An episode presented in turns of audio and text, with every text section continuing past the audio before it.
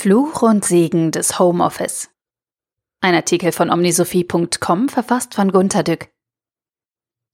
Die Pandemie erzwingt heute, dass viele Menschen im Homeoffice arbeiten.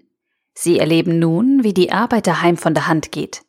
Ich selbst kenne dieses Dasein schon seit vielleicht 20 Jahren. Es gefiel mir von Anfang an gut. Ich habe aber, das möge man bedenken, ein eigenes großzügiges Arbeitszimmer unter dem Dach von wo aus ich heute auf Online-Konferenzen rede. Unsere erwachsenen Kinder sind jetzt selbst oft im Homeoffice.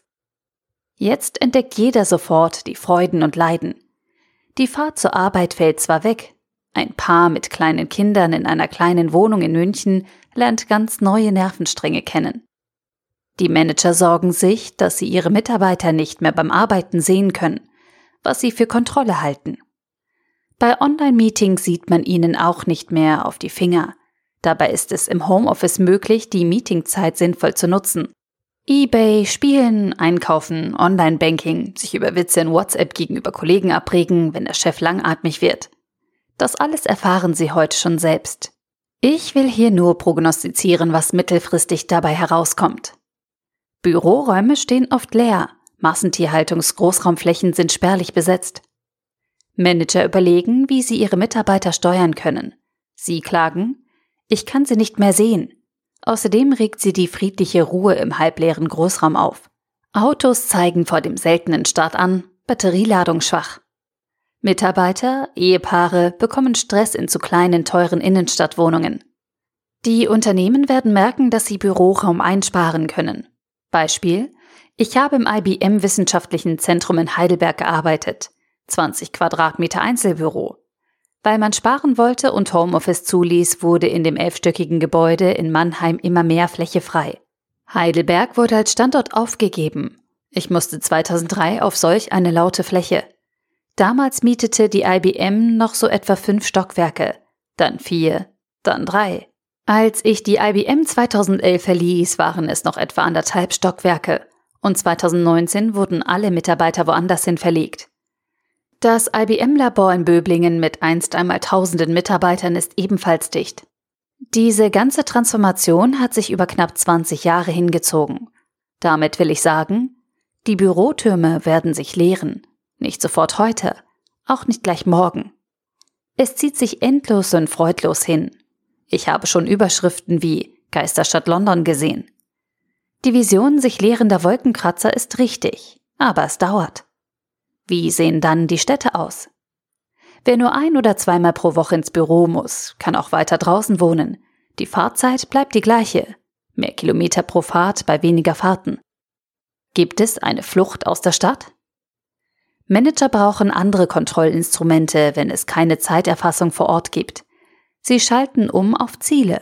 Es wird nicht mehr traditionell gemessen, wie lange man arbeitete, sondern wie viele Vorgänge man schaffte. Das setzt die Mitarbeiter großem Stress aus, denn nun sieht jeder, wer wie viele Vorgänge oder wie viel Umsatz gemacht hat. Leistungsschwächere Mitarbeiter könnten es mit Überstunden versuchen, doch noch viel zu schaffen.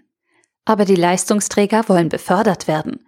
Sie gehen bei den Überstunden bis zur Selbstausbeutung, die etwa im Beratungsberuf fast normal ist.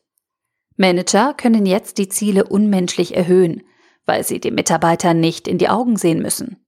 Er ist im Homeoffice, wenn in einem Unternehmen viel von Balance, Wellbeing oder Wellness die Rede ist, mildert und kaschiert es schon die Schmerzen der Ausbeutung. Die Kosten für die Büroräume sinken. Das Unternehmen sackt Nebengewinne ein. Nehmen die Gewerkschaften das zeitig zur Kenntnis? Muss nun nicht der Unternehmer Teile der Miete übernehmen, sagen wir ein halbes Zimmer bezahlen? Bei Beratungsunternehmen gibt es kein Danke. Werden wir nun, da Homeoffice weiter verbreitet ist, unsere Interessen wahren? Da man nicht mehr so oft zur Arbeit fährt, halten die Autos länger. Das wird Auswirkungen auf die Industrie haben.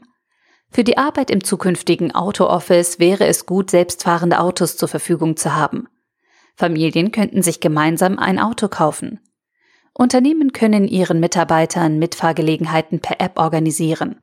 Ich habe früher schon gefordert, am besten ICE-Linien und kleine Flughäfen auf Halde zu bauen und auf Staatskosten über lange Zeit mit hohen Verlusten halb leer zu fahren und anzufliegen. Dann bilden sich über die Jahre neue Städte aus. Das braucht natürlich Geduld, die man in München zunehmend ganz verliert. Guter Wohnraum braucht gute Infrastrukturen, die wird man wohl zuerst bauen müssen. In China haben wir über Geisterstädte gelacht. Wir lachen eben immer und schließen die Flughäfen gleich wieder, wenn die Gäste ausbleiben. Wir müssen aber Jahre warten, bis die Häuser kommen. Und die werden gewiss kommen, dank Homeoffice. Man braucht keine großen Industriewerke mehr vor Ort, um dort gute Arbeitsplätze zu haben. Der Artikel wurde gesprochen von Priya, Vorleserin bei Narando.